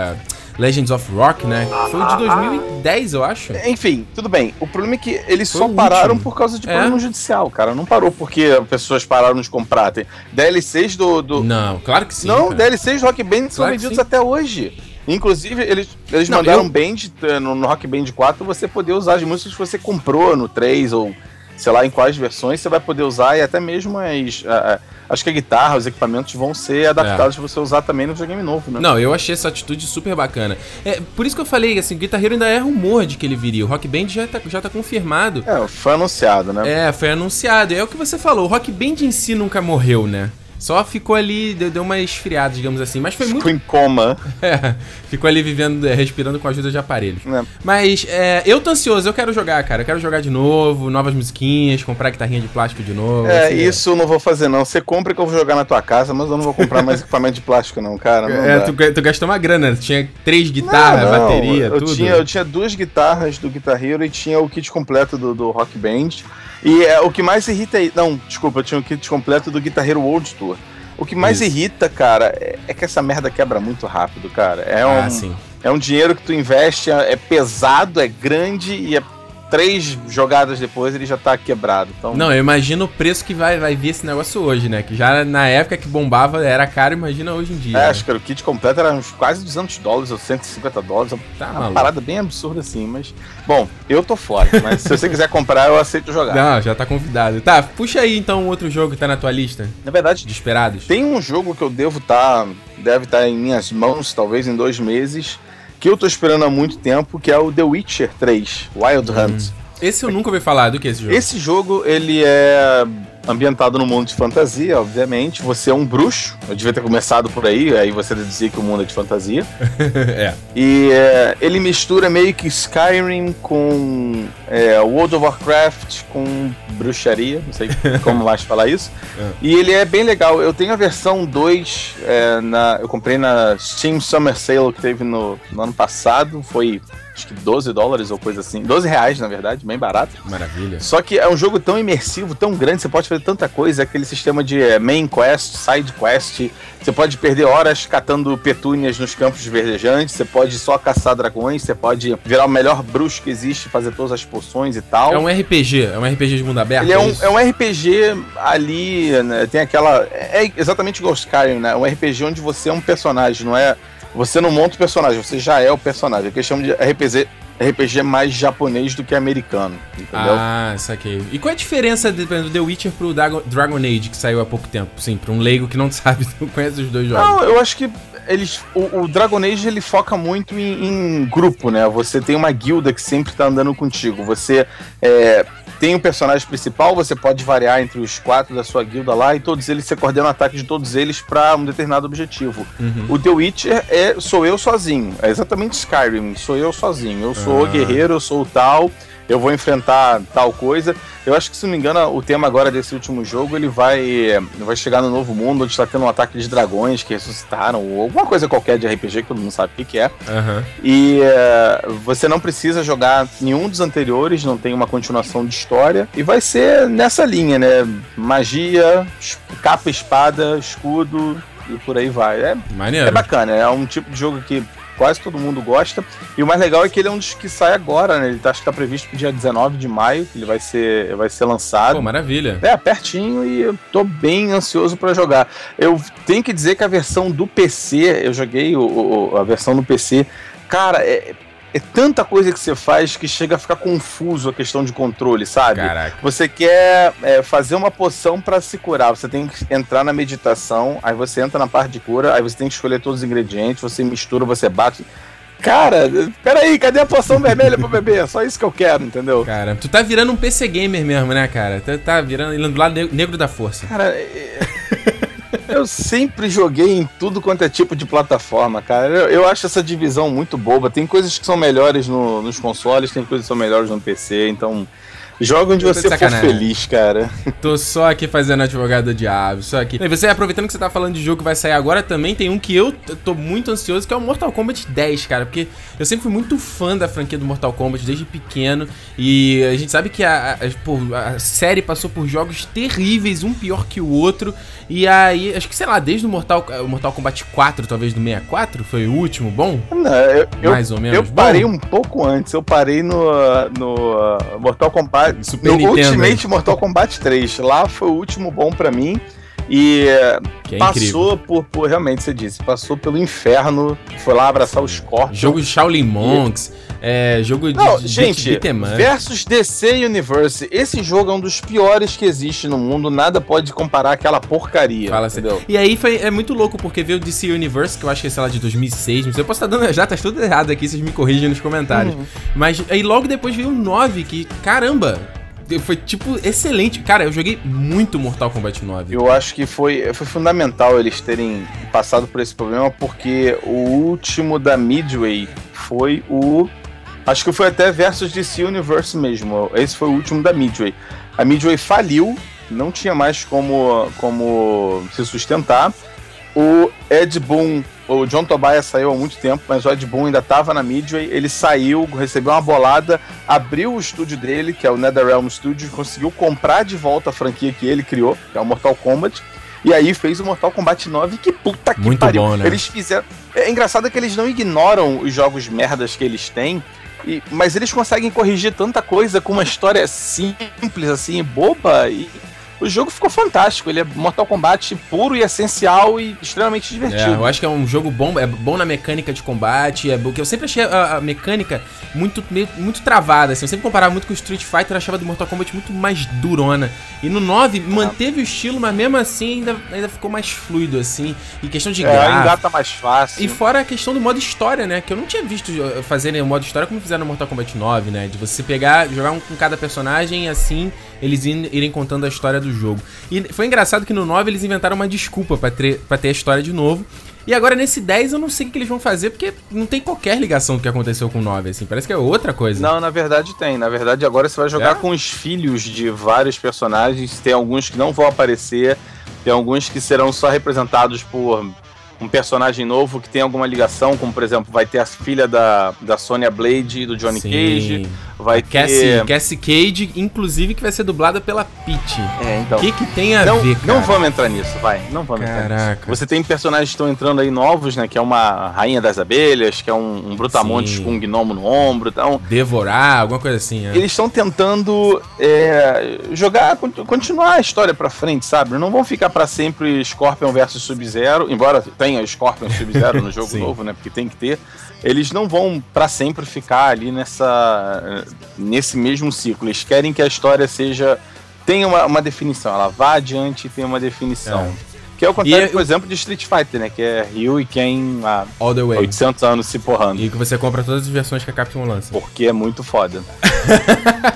É, o Street Fighter V só ano que vem, então ele nem tem como entrar na nossa lista. nem ter comentado na lista. É, Aliás, o- Ah. só uma curiosidade rápida: o Ryu e o Ken esse ano completaram 65 anos de idade. Que Como assim, cara? No Street Fighter 2 tem a ficha de cada um dizendo quando que eles nasceram. Inclusive o Ken faz aniversário em fevereiro. Olha só. Eles são, eles são mega antigos e estão aí na porrada, cara. Pô, se você pegar o Tekken aí, que tem o Rei Hat, o, o pai do, do.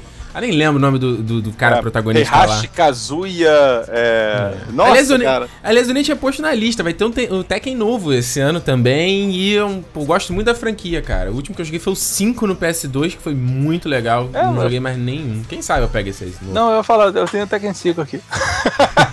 Agora, só pra concluir do Mortal Kombat, é, é bacana a iniciativa que eles estão fazendo aqui no Brasil, assim, de. O jogo vai vir todo, todo localizado e tal, vai lançar quase junto aqui lá fora. Legal essas iniciativas, acho. Acho bacana, acho bacana. Por mais que É. o cara aqui dentro não esteja lá essas maravilhas, né? Que até a Nintendo pulou fora do país esse ano. Ah, Nintendo. É bom que alguém ainda esteja tentando, mas até quando isso vai durar, eu não sei. né? É. Cara, eu não, eu não quero nem falar da Nintendo, porque eu tô nesse meu drama, essa minha novela do Wii U ou não, né, cara? eu não sei, cara. O Wii U era, foi um console que eu sacaneei e debochei tanto quando ele foi anunciado. E aí, viajando, tava lá em Nova York, lá na Nintendo Store. Aí joguei, né? Jogamos o Mario Kart 8. E eu. "Ah, Não é que o console não é tão ruim assim. Não, o console é aí? ruim, sim, mas o jogo é legal. Como qualquer Mario Kart vai ser, entendeu? É, pode Você vai ser. comprar um videogame pra jogar Mario Kart, se sair um Zelda legal também, e depois disso, um abraço, né? Vai, É, acabou. é esse, esse é o grande, essa é a minha grande vontade, assim, de ter o Wii U, até porque eu, eu já tinha tido uma experiência com o Zelda antes no Super Nintendo, no A Link to the Past, mas muito pouquinho, e aí depois joguei a Link Between Worlds, fantástico, escrevi até um texto no, no blog, tem um link aqui no post também, e fiquei maluco. Aí fui experimentar o Ocarina of Time, não gostei, achei o jogo datado. Aí saiu o Majora's Mask agora, nem tentei pegar também, que é na- vai na mesma linha, né? Mas tem esse Zelda do Wii U e caraca, do que deu pra ver até agora, tá impressionante o negócio, É. cara. Tá, tá impressionante. Parece que a, a ideia que eles querem fazer é, é transformar esse. Acho que é Zelda World, ou sei lá qual é o nome que eles estão dando agora. É transformar esse jogo em tudo aquilo que o Ocarina of Time não foi, né? Porque o Ocarina of Time, por mais que alguém diga que ele é mundo aberto, ele é, ele é muito travado. Você vai na dungeon A e você só pode, se, só pode ir pra dungeon B quando a A estiver completa. Porque Sim. você pega um item que vai te ajudar em alguma coisa, sabe? Então, não foi lá bem o, o Open World, mas agora eles estão com tecnologia, estão com um videogame parrudinho para poder rodar um, um mundo aberto, onde você vai ter encontro aleatório como qualquer RPG normal. E aí pode ser realmente uma outra visão do, do, do Zelda, né? Mas É. vamos ver como é que vai ser. Até aquele espírito de exploração, né? De aventura. Eu não senti isso no, no- jogando Ocarina 3D, né? No 3DS. Ah, você não tem. No Ocarina você É, não tem. Mas No- tudo bem, era da época, né? Pô, porque 96. No A Link Between Worlds, com certeza ele tem muito mais exploração do que qualquer outro. É, É. um dos melhores Zeldas que eu, eu já joguei. Acho que você tem a mesma opinião É, até. Sim, sim. Não, eu tô correndo atrás do, do- de jogar esses outros Zeldas. Eu acho legal, assim, dando uma olhada, vendo a, a, a- a série, né? Eu não, eu não conhecia, assim, sempre passou num- fora da minha atenção. É a tentativa deles de fazerem uma coisa diferente, né? Mesmo as tentativas que não dão certo, tipo Skyward Sword mesmo, né? Usar com emote. Ou assim, sempre, sempre tentam renovar a, a, a franquia, eu, eu vejo, assim, pelo menos. E esse Zelda do Wii U, pô, você dá pra ver o Link com um novo visual. Pô, o visual do jogo tá bacana pra caramba, tem essa questão de mundo aberto. Então, eu acho muito promissor, cara. Eu, sinceramente, eu, eu apostaria comprar um Wii U pra te- testar esse Zelda. Se fosse uma merda, seria uma frustração gigantesca. É, ou seja, ao invés de comprar pra um jogo, você compra pelo menos pra dois, né? Não, tem um monte de jogo que eu tô querendo jogar do Wii U. Tá, vai. Tem, dá mais dois aí, por favor. Cara, olha só, tem o Splatoon que a gente já comentou que vai sair esse ano também, que é o de paintball, parece legal. Tem Yoshi, é, Yoshi Yuli, que é o de. É tipo uma plataforma. Ele é, ele é tipo o jogo do Kirby, né? De lã e tal. Achei super bonitinho o vídeo. É, obrigado, dispenso. Tá, tá um monte, tem. tem o Mario Kart 8 que a gente já falou, tem o Captain Toad, que, pô, que bacana, É, saiu no é, final do ano é, passado. Eu, eu, gente, eu ainda tô ponderando isso, é, mas eu acho que é um estilo, é um estilo de jogo, é um ti- estilo de proposta de jogo que eu não encontro no PS4, por exemplo. entendeu? Só em jogos indie, em jogos menores, que é aquele jogo mais simples, entendeu? Eu tô sentindo que os jogos hoje em dia eu, eu tenho que ter um investimento de tempo e de energia muito grande. Por exemplo, um jogo que vai acho que vai ser esse ano, que é o Rise of the Tomb, Tomb Raider, né? A sequência daquele É, sim. esse ano. Então, é, vai sair primeiro pro Xbox One e logo depois pro PS4. É, logo depois, mais ou menos. É, é, coelhinhos voadores aí pra quem não tá, quem tá só ouvindo, né? Mas é, o Tomb Raider também que eu joguei no final do ano passado é um jogo bacana e tal, é interessante a, a nova roupagem que eles deram pra, pra Lara, mas era um jogo que tinha muita coisa, cara. Eu me irritava porque ele tinha muita coisa e muita coisa pra explo- explorar e muita coisa pra fazer. É meio que você falou do The Witcher, sabe? E, e de você ter um joguinho pra você, sabe, passar o tempo, às vezes que você só ligar e jogar, entendeu? Então talvez o Wii U fosse cobrir isso. Mas eu tô pensando, porque como você falou, o console tem muito.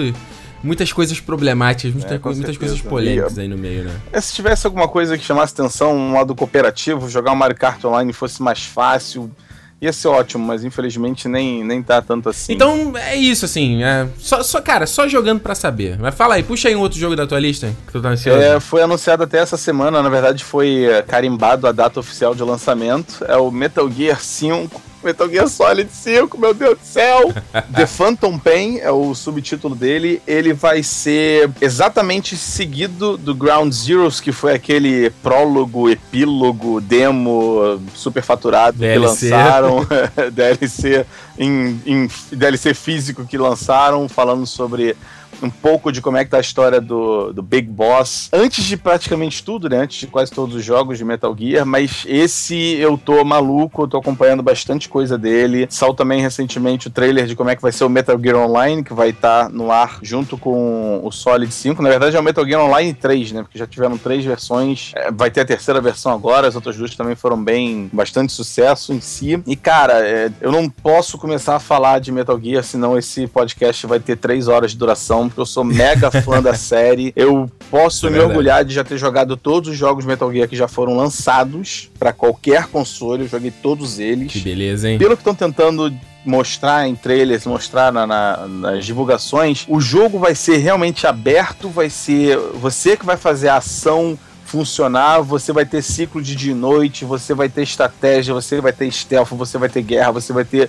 o que você quiser e quem vai editar isso é você, né? Então, eu fico muito empolgado quando eu pego um jogo realmente que ele é um open world de verdade e eu me sinto no open world, eu não me sinto é, seguindo scripts que alguém pré-determinou, entendeu? Eu não tô correndo dentro de uma Sim. caixa, eu tô eu tô livre pelos campos pulando, basicamente. que, que, que heterossexual. É isso. muito. É, não, é muito, lou muito louco, porque até de tudo que tu me contou da, da, série Metal Gear também, que eu nunca joguei também, sempre passou fora do meu interesse, era de que os caras sempre inovaram na plataforma que eles estavam, né? Sim. Das mecânicas de stealth. Da, eu lembro de tu me contando de um que era um negócio do, do horário, uhum. que você tinha que atacar um cara de de noite e o cara tava morto dependendo do é, horário. É, na verdade, jogava, coisa é, assim. É, no, no, Metal Gear 3 tem um, um, um, boss, né, que você tem que enfrentar, que ele é o pai de todos os snipers do mundo. Ele é o melhor sniper da história. Só que ele é um senhor de cento e alguma coisa anos, sabe? Então, se você, quando vai enfrentar ele, se você salvar o jogo, desligar e esperar, sei lá, uma semana para jogar de novo, o cara morre, sabe? Pô, olha que bacana. Ele morre de idade. E, e, todo jogo sempre teve uma, uma, um quesito que chamava muita atenção. Ele sempre puxa uma plataforma bem adiante. E, cara, é, tá demorando muito para chegar a setembro, eu só consigo dizer isso, cara. Não, e era o que a gente começou falando aqui no programa, né? Dos caras. A gente, a gente tá falando, a nova plataforma trazerem jogos, jogos que não só é, impressionem na, na, parte gráfica, mas na parte da mecânica também. Pô, Metal Gear exato, tá exato. com tudo pra e fazer eu, isso. Tô maluco na edição especial que vai vir uma é. réplica da mão dele, uma estatuetazinha. E olha aí, hein? Quem sabe? Dona Amazon, vamos bater um papo aí. Muito sério. É. é. Mas vem cá, o Hideo Kojima já falou que ser o último Metal Gear, né? Será? É a, é a terceira vez que eu escuto ele falando isso. Ele falou que não ia fazer mais nenhum depois do 2, ele falou que não ia fazer nenhum depois do 3, e agora ele tá falando depois do 5. Então, é. não sei, realmente ele já tá ficando bem mais velho, mas o, o Shigeru Miyamoto já tá aí há 800 anos fazendo Mario e não tem nem sinal de parar, então... É. É, eu acho que o Kojima pode fazer outras coisas, porque ele, por exemplo, vai participar do, do, do Silent Hills, acho que como uh, Creative Director, alguma coisa assim. Ó, oh, bacana. Ele, ou, ou, consultoria, eu sei que ele vai estar envolvido com, com o novo Silent Hill, então, sei lá, pode ser uma maneira de dizer, olha, não vou fazer só um estilo de jogo, eu vou partir para outras coisas agora. Quem sabe fazer o próximo Mario também. Boa, para renovar a franquia, porque até a Nintendo já falou que não sai mais Mario, talvez pro Wii por enquanto, né? É, tá bom, né? Tá bom, é. já tem que explorar. É. Bom, um, um, Mario Galaxy 3 a galera ainda gostaria, mas vamos ver. Isso ia ser legal. Agora, a gente não, acho que a gente pode concordar aqui, tá tanto na minha lista quanto na tua, de que o jogo mais esperado para 2015, assim, entre a gente, é o Uncharted A Thief's End, né? Porque, porra, cara, o que a Naughty Dog fez com essa franquia, cara, é impressionante, porque uh, eu lembro da, da Naughty Dog, na época do PS1, fazendo lá o Crash Bandicoot, fazendo meu querido.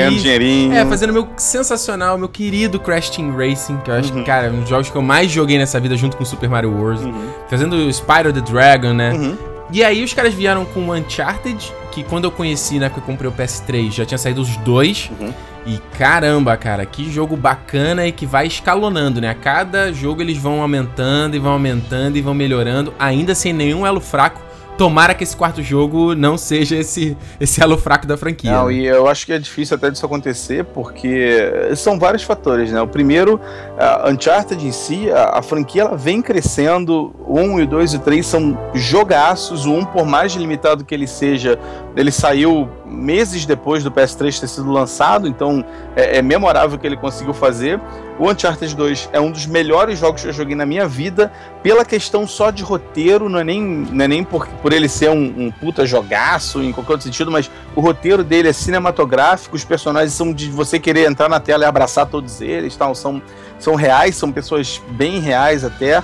O terceiro conta uma história, destrói mitos e constrói novos e, e, e, te dá uma reviravolta dentro do seu próprio roteiro, que também te deixa maluco, é, faz repensar um monte de coisa o pessoal que fez o Uncharted 2 fez o Last of Us, então Porra. se esse pessoal tiver à frente de qualquer coisa do Uncharted 4, cara, metade do caminho já tá andado para ser um jogaço. Já saiu um, um gameplay teaser Puts. aí, acho que foi no final do ano Sim. passado, e cara, é. Indiana Jones my ass. Eu sou Nathan Drake desde criancinha, né? Do que você vê o que eles fizeram com a franquia, ao ponto de uh, ditarem o que foi o novo Tomb Raider, por exemplo, uh, o, o, é, o reboot da Lara Croft, digamos assim, ao ponto de que você vê os jogos do Uncharted, você vê muito de experimentos e coisas que eles estavam testando para ver se funcionava, que eles colocaram no Last of Us e fez o Last of Us ser o que é. Uhum. E, cara, se você for ver esse gameplay, quando eu vi... É fácil, cara, fácil. É, minha cabeça ficou no teto. É. Gente, tá é sensacional. Eles conseguem pegar um, uma dinâmica que já funcionava e aumentam lá dois ou três detalhes que fazem ficar awesome, uber awesome. E novembro tá longe demais, cara. Não dá, não dá.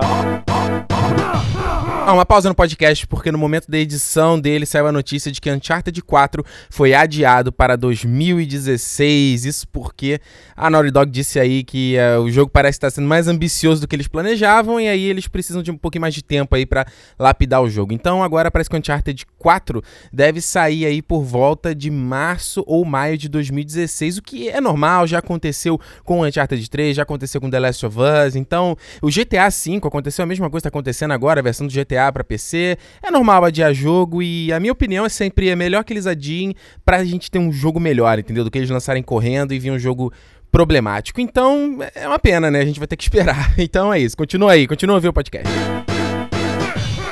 Cara, é incrível a questão. Você vê nesse gameplay, o link também está no post. É a, não, a questão gráfica absurda. É, a coisa parece real, cara. Você vê um, um jogo do Uncharted e você fala, cara, que absurdo. Che, che, não tem como ficar mais real que isso. Os caras vão lá e. Não, não, não, não, não. Pera aí, meu querido. Isso porque o, a, o PS4 tá começando, ou seja, é Exato. é sempre no final da geração que os caras explodem. E o mais interessante que eu, fiquei, que eu, que eu li era de que a, todos os departamentos da Naughty Dog estão focados nesse Uncharted. Uhum. Não tá, tipo assim, uma, uma parte dividida.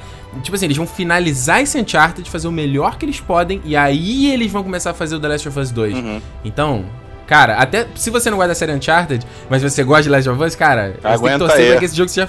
Não, mas tem que é, torcer que o jogo seja fantástico, porque o, o que der certo aqui vai ser levado pro Last of Us depois. Ah, com certeza. E. É uma. Cara, eu fico, eu fico é com uma pena, assim, de tipo, pô, será que precisa ser o último? Será que não pode ter mais uma aventura? Será que não pode ter mais uma história? Eu não sei, sabe? Não sei é, se precisa ser o último. É aquela questão, né? O, o, a gente gosta do personagem, a gente gosta da história, mas não dá para ficar esgotando toda hora, não dá para ficar sendo a mesma coisa sempre. Numa hora tem que mudar e tomara que eles de algum jeito consigam mostrar isso durante o jogo. É, então é isso, meus queridos. É, cara, Uncharted A Thief's End com certeza é cara, o nosso jogo mais esperado. E agora é sua vez de deixar aqui nos comentários desse programa com a tua lista de jogos mais esperados para 2015. Ou me manda no e-mail também, no territorionerd.gmail.com. A gente lê aqui depois no, no momento do feedback.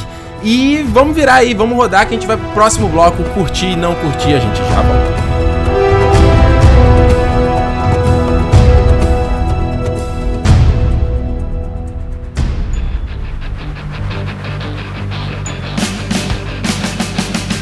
Muito bem, curti e não curti o último bloco do Nerd Station, aquele momento a gente, a gente vem aqui comentar as coisas que a gente consumiu, as coisas que a gente assistiu, que a gente leu, que a gente ouviu no último aí, desde o último programa e que fica aqui como dica para você, uma coisa para dica para você consumir e uma outra dica para você fugir, uma coisa que você deve evitar. Então, Uh, eu vou começar aqui, o Guilherme tá aqui comigo e vai falar o dele também. Cara, o que eu curti, que eu assisti recentemente, foi o Kingsman Serviço Secreto no filme do Matthew Vaughn, para você que não tá eh, associando o nome à pessoa, o cara que dirigiu aí o X-Men Primeira Classe e o Kick-Ass, um cara que tem um senso estético, uma, uma, um visual interessante, uma coisa plástica interessante e que faz filmes muito divertidos, cara, muito estilosos e o Kingsman não foge dessa regra, até porque a adaptação do quadrinho também do Mark Millar, que também foi o cara que escreveu aí o Kick-Ass e tal. Então, Cara, é muito bacana. Ele conta essa história dessa, desse grupo, os Kingsmen, que é um grupo de um serviço britânico independente de proteção assim da, da sociedade, da humanidade. Eles andam ali é, escondidos no meio da sociedade, resolvendo casos para melhorar o mundo, digamos assim. E é muito bacana, cara. O Colin Firth dando porrada em todo mundo. A gente nunca imaginaria que esse cara fosse porradeiro assim. Mas é muito, cara, muito legal, muito legal mesmo. Eu recomendo com certeza que você assista, porque esse vale assistir no cinema com a galera, porque é muito divertido. Se você quiser ver mais, eu fiz um vídeo comentando tudo que eu achei desse, desse filme é, lá no canal Território Nerd no YouTube. Então o link você encontra aqui na descrição e você pode assistir. É que você tem que assistir, Guilherme. O filme é bacana. Não, eu tô, tá na minha lista aqui. Eu tenho certeza que será cumprido em breve. É, cara, tem uma cena que é eles na igreja ao som de Free Bird. É, cara, é um momento alto do filme. Cara, eu trilha... devo ver hoje, inclusive. Vamos, veremos, veremos. Aí, ó, maravilha, maravilha. Guilherme, o que, que você curtiu aí? Cara, eu vou dar um Paranauê em todo esse programa e eu vou fazer um curtir que eu nunca curti antes. Eu vou falar de um livro. Eita, qual o livro? Então, eu arrisquei, eu ouvi algumas pessoas falando na internet, na verdade eu ouvi algumas pessoas falando no Nine Gag, uhum. e eu resolvi pagar para ver. Eu descobri uma série de livros bem interessantes, chamado The Dresden Files. Tá? Eita! Não tem tradução em português ainda, mas já saíram 12 ou 13 livros, está para sair o 14, se não me engano. E é a história de um detetive particular barra mago nos dias atuais, trabalha em Chicago, por sinal, só que o que eu acho que foi o, o, o, diferencial do, desse livro é que ele, ele não tenta ser um mago no mundo dos magos, né? Ele é um mago no mundo real. Então, hum. ele, é, é, ele tenta pegar todos aquilo, tudo aquilo que a gente já viu algum dia, por exemplo, você tem a sensação de que já viu essa cena na sua vida, uhum. ou você entra num lugar e fala, caraca, tem alguém me observando, tipo, a sensação de você estar tá sendo observado, uhum. ou então questões de energia da natureza, como por exemplo uma tempestade, ou, ou, ou um calor muito forte e tal. E ele consegue canalizar isso para usar em alguns encantos pequenos, né? O cara uhum. não consegue, tipo, dar um Hadouken, nada disso. Mas ele tem alguns obje objetos que são. É como se fosse. Ele tem alguns artefatos que ele usa como se fossem armas, mas não são bem armas. Por exemplo, ele tem um staff, ele tem lá um cajado dele, ele tem anéis de proteção, ele tem pulseira e tal. Só que é um negócio assim, super tranquilo. Ah, esse aqui é um anel que eu ganhei numa feirinha de quermesse, mas ele é feito de metal e não sei o que, e o metal conduz bem energia positiva. Então você consegue fazer um escudo de força se você usar eletricidade para alimentar esse anel, sabe? É tipo um condutor da magia dele, né? Então. Exatamente. É, ele tenta basear isso tudo em, em, em coisas mais reais, assim, uhum. sem ficar galhofa, sem ficar muito galhofa, pelo menos, sabe? Ah, o cara do nada tira força do rabo dele e dá um Hadouken. Não, não existe isso. O cara, ah. ele entende como é que a natureza funciona e usa essa energia a seu favor. O papel dele ser mago é como se fosse esse condutor de energia, entendeu? Entendi. E ele investiga alguns crimes quando esse tipo de assunto está envolvido. Ele é como se fosse um consultor técnico da polícia. Só que ninguém acredita nele, sabe? Meio Constantine sem ser tão sobrenatural.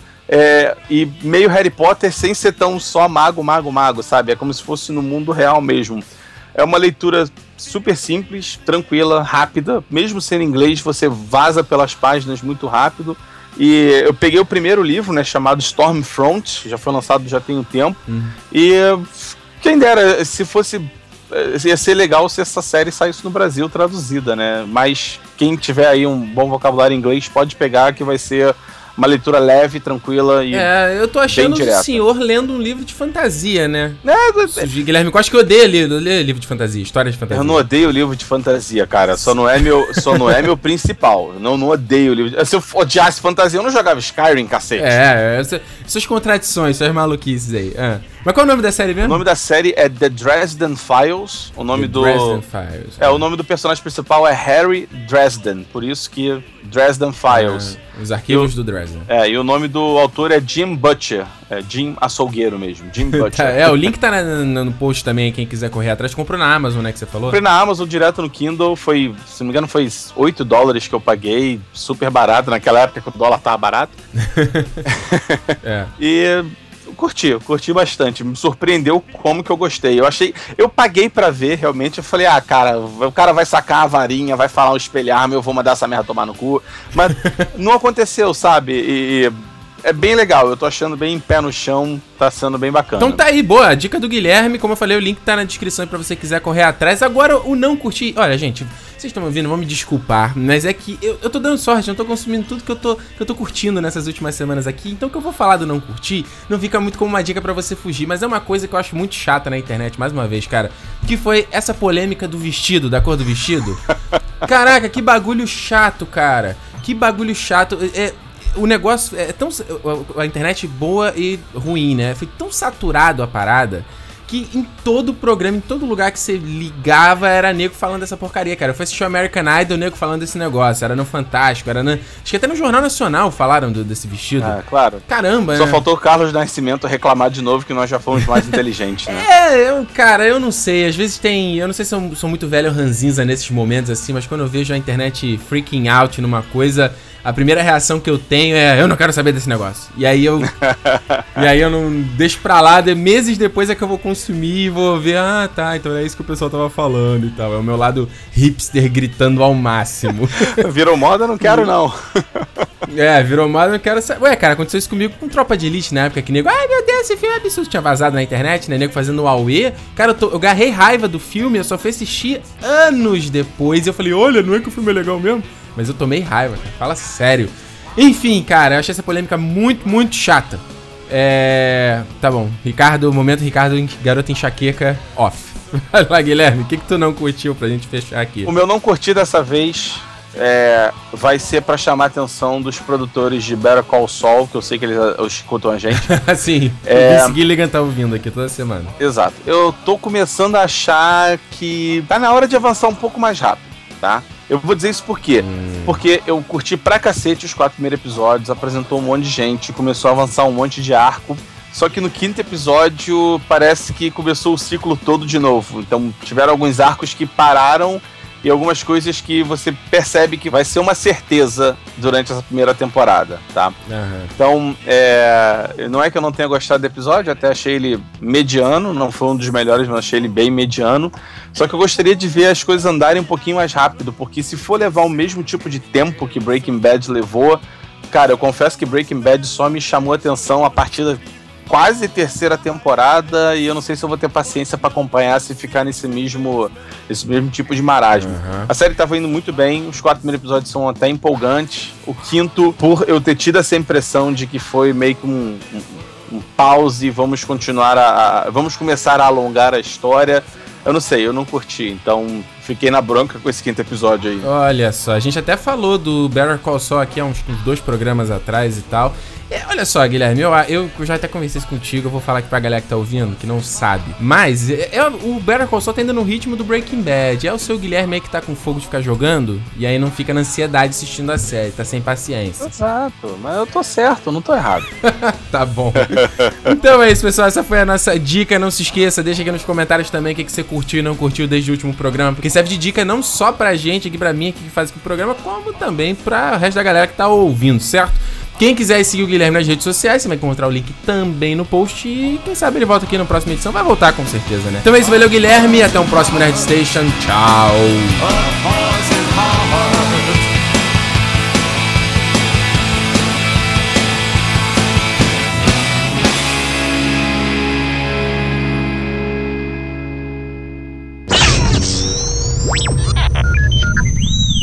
be back.